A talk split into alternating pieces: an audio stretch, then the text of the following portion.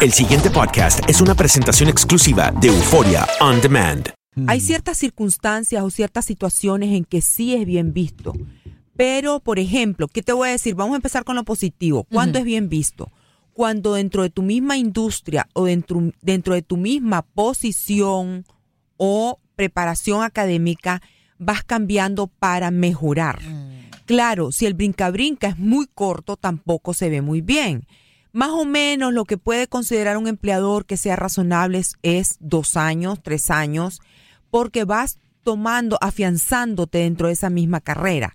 Por ejemplo, tengo el caso de un muchacho que él era un excelente profesional en cierto ramo en su país y ha venido aquí y se ha insertado en el campo laboral en lo mismo que él hace, pero en lo que se conoce un entry level. Eso no importa, porque está siempre manteniendo esa, esa, como, esa constancia dentro de su profesión, esperando llegar en un tiempo donde tiene que llegar.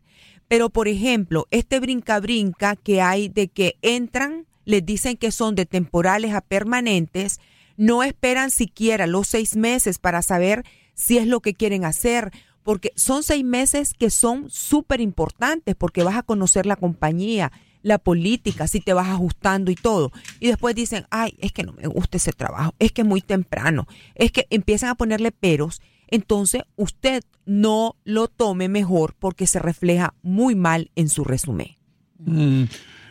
Ada María, te hablo Aino Gómez de Nueva York. ¿Cómo tú estás? Siempre un gusto escucharlo. Gracias por todos tus consejos. Ahora yo tengo, yo tengo, es un, fenómeno que está ocurriendo hoy día y que ha estado ocurriendo, yo creo, de los últimos 15 años, que ya no hay lealtad por parte del trabajador para la empresa eh, que lo emplea. Es decir, eh, las empresas han tomado el cuchillo en la boca y han hecho tantas cosas incorrectas que ya el empleado dice, la primera oportunidad que yo tenga de irme de aquí me voy. Eh, es decir, eso es un fenómeno que está ocurriendo, todavía tú lo ves, porque antes la gente iba y muchos de ellos se quedaban trabajando para la misma empresa de por vida, especialmente en la industria bancaria. Sin embargo, hoy se ve eh, que los bancos le ofrecen un poco más de dinero a alguien y se van para el otro banco y se llevan la lista de, clientes y, y así, no solamente los bancos, pero otras industrias también.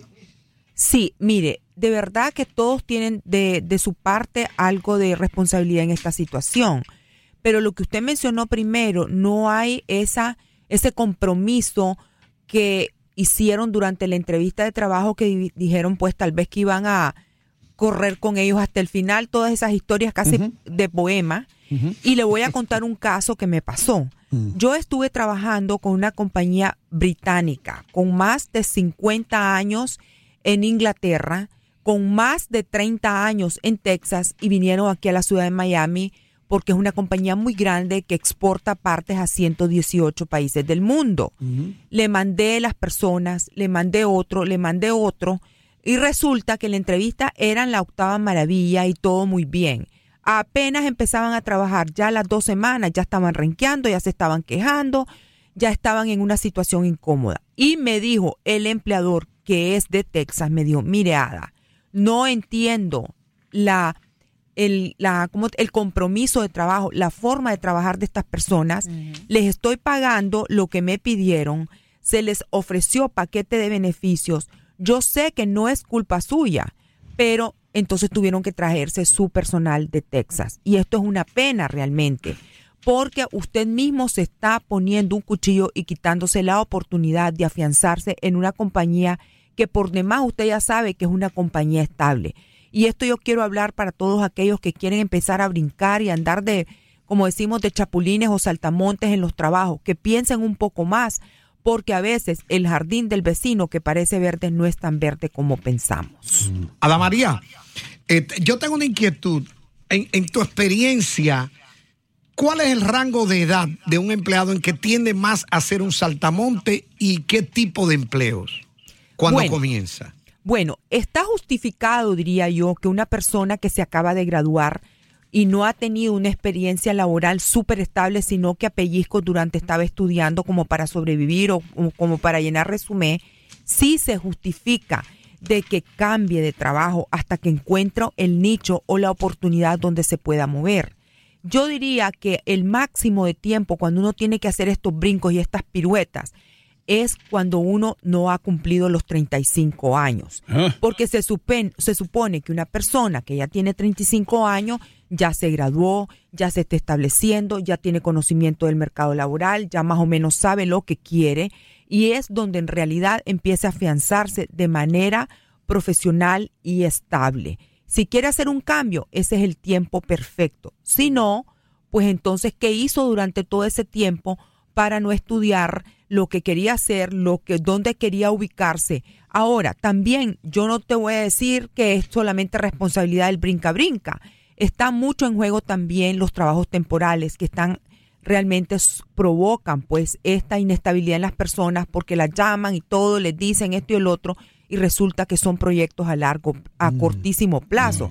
Cuando esto pasa y han trabajado un mes, dos meses, yo les digo que ni siquiera lo consideren en el resumen porque no siendo su responsabilidad, en el resumen eso refleja una situación que el empleador probablemente sabe pero no quiere entender. Ada, y justamente a eso iba. Hablabas un poco del perfil de la persona que quizás no cumple con, con las exigencias del patrón o, o del empleador, pero también existen casos, y te lo digo porque he visto muchos colegas en el medio que entran con mucha ilusión, con muchas ganas y compromiso hacia la empresa, pero cuando entras te consigues que tú eres uno más prácticamente desechable que no tiene ningún incentivo y no estoy hablando de dinero, sino de proyecto como ética, como, como mística dentro del el plano laboral y se desilusionan. Entonces Sí. dicen, wow, entrego, doy más de lo que prometí dar y resulta que eso no vale la pena para el que me emplea. Desafortunadamente, no solo se da en el campo que me estás mencionando, se da a- a- en muchos campos. Inclusive muchas veces uno se queda trabajando hasta las ocho y media de la noche, que a veces la gente cree que los empleados públicos a las cinco nos suenan la campana y tiramos la, la, ¿cómo se llama? La pala o la brocha. No, muchas veces nos quedamos ocho y media de la noche o llevamos trabajo a la casa y hasta la una de la mañana te lo digo por mí. Pero ¿sabes lo que te voy a decir algo? Cuando vos evaluás que lo que estás haciendo te gusta, por ejemplo en mi caso, estás influyendo positivamente en la vida de las personas, siempre hay un precio que pagar. No existe el trabajo perfecto. Y te digo, es, sinceramente, como eh, dice la canción, que el jardín del vecino se ve más verde, pero uno tiene que evaluar eso. Me gusta mi trabajo, me pagan eh, lo que neces lo que debo ganar en lo, en lo que esto. Si yo me cambio, vas a encontrar otras situaciones. No estoy diciendo que vas a volverte una víctima, pero hay que evaluar Y es también. un riesgo que es un muchos riesgo que todos cogemos. Es un riesgo, la verdad, que solo estar vivo ya es un riesgo. Es así. Ada María Morales, consejera laboral. Bueno, por lo que tú estás diciendo, yo debería, yo llevo 22 años en Univisión, yo debería haber saltado como seis, seis veces ya. Pero dentro de la misma Univisión. Bueno, sí, para Ah, arriba y para bueno, abajo. eso está justificado. Sí. Como alguien también, como por ejemplo, que usted habrá saltado hacia otra, hacia la competencia, Mm. sigue en la misma línea que es medios de comunicación. Sí. ¿Qué es lo que hace? Fortalece su prestigio, fortalece su, su resumen Sí. y es una persona confiable, estable. ¿Y qué tal cuando tú ves pasar? Yo he visto pasar como 12. Jaime, ¿cuántos managers hemos tenido nosotros? Como 7, 8. 8 managers y tú los ves pasar y pasar y tú dices, my God. Eh, ¿Qué pasa entonces cuando tú estableces una relación con, con- con la gente que son tus supervisores y de pronto los supervisores son los que por una razón u otra o se van o los despiden y tú te quedas como, ahora tengo que de nuevo empezar una relación con, con una persona nueva que llegó? Bueno, es que ese otra vez vamos a lo mismo. Tal vez ellos en sus posiciones que están no estaban nada conformes y están buscando algo más. Pero ¿qué pasa uno cuando...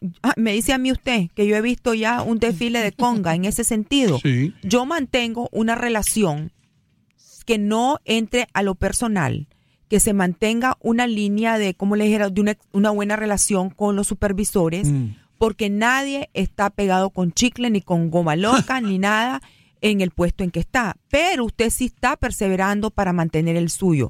Hayan viento, vayan o vengan los supervisores, la relación suya tiene que mantenerse en el plano profesional de tal manera de no pegarse a ninguno. Usted puede tener amistad y un, un gran aprecio, Sí. pero siempre uno tiene que guardar su parte. Ah, el doctor eh, le preguntaba, perdón, doctor, usted le preguntaba hace ratito el rango de, tie- de, de edad, ¿no? Que se Exacto. convierten más en chapulines, pero ahora eh, el Los rango en cuanto a jerarquía.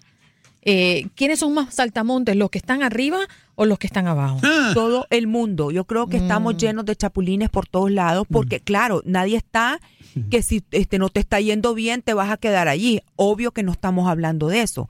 Estamos hablando de que si se presenta una oportunidad mejor, como se le ha presentado al doctor o como se te puede presentar en la misma línea en otro lugar, pues tenés el derecho de irte. Sí. Pero ese cambia, cambia, que porque no me gusta, que porque el, el horario, todo eso usted se lo dice en la entrevista Ana- de trabajo. Ana María, no quiero que te vayas, doctor, me perdona, porque es bien importante para salvar el empleo a mucha gente. Yo sé lo que va a decir Ana María cuando yo le pregunte esto, pero yo quiero que ella lo diga. Ana María, ¿qué tú crees de aquellas personas que trabajan para una compañía, que no están contentos trabajando para esa compañía y se pasan la vida hablando mal de la compañía cuando llegan las 5 de la tarde o cuando se van a su casa? ¿Bueno o malo? Requete archimalo, Ajá. porque ahí a usted nadie lo tiene la fuerza, se va a enfermar del hígado, se va a enfermar de las emociones, se- sin tomarse un trago le va a dar cirrosis. Ay, lo mío, que tiene que hacer es, en ese tiempo usted no deje el trabajo, em- busque, busque, Sí. aplique, bu- siga buscando trabajo. Y el día que lo encuentre le va a decir goodbye Charlie y deja atrás, porque yo le voy a decir una cosa, estar en un ambiente laboral que uno odia, esto es como que estarte tomando un cianuro a pellizquitos todos los días. Cierto, es verdad. Ya. Bueno, eh, tenemos tiempo para otra pregunta. Tiene chance, doctor, adelante. Ok. Cuando un gerente de recursos humanos ve el currículo de un individuo y resulta que este individuo es un saltamonte, un chapulín, eh, ¿hay alguna causa de ese chapulinismo que sea devastadora para un chapulín? ¿Cómo? No estoy entendiendo, Ok. repitan. Hay muchas causas por las que tú eres chapulín. No te gusta Ajá. el empleo, eres inestable emocionalmente. ¿Hay alguna causa que, que sea eh, catastrófica para un chapulín? O sea, que un gerente de recursos humanos dice, esto es lo más peligroso que lleva un individuo. Pues claro que sí, imagínese ¿Cuál que, es? bueno, eh, una de esas es, por ejemplo, de que se va, no avisa, de que Mm. por lo general casi nunca llaman para las referencias, pero si llama y, le, y usted dice, bueno, yo quiero darle la oportunidad, pero quiero hacer un, un, un, revisar muy bien porque tiene potencial. Y usted empieza a ver que no, que fue porque se peleó con uno, que fue porque llegaba tarde, que fue porque no tiene responsabilidad, que fue por diferentes cosas, Ay. aunque tenga potencial, usted no lo va a emplear porque, ¿sabe qué? Esa es su forma de vivir, su manera laboral de comportarse, entonces ¿cómo usted lo va a emplear? Nos, nos tenemos que ir, pero tus enlaces, Ada María, ¿cómo se pueden? Es a través de Ada María Empleos, H-A-D-A, Ada María Empleos en Instagram, me pueden hacer las preguntas y con el mayor de los gustos yo se las contesto. El pasado podcast fue una presentación exclusiva de Euphoria On Demand. Para escuchar otros episodios de este y otros podcasts, visítanos en euphoriaondemand.com.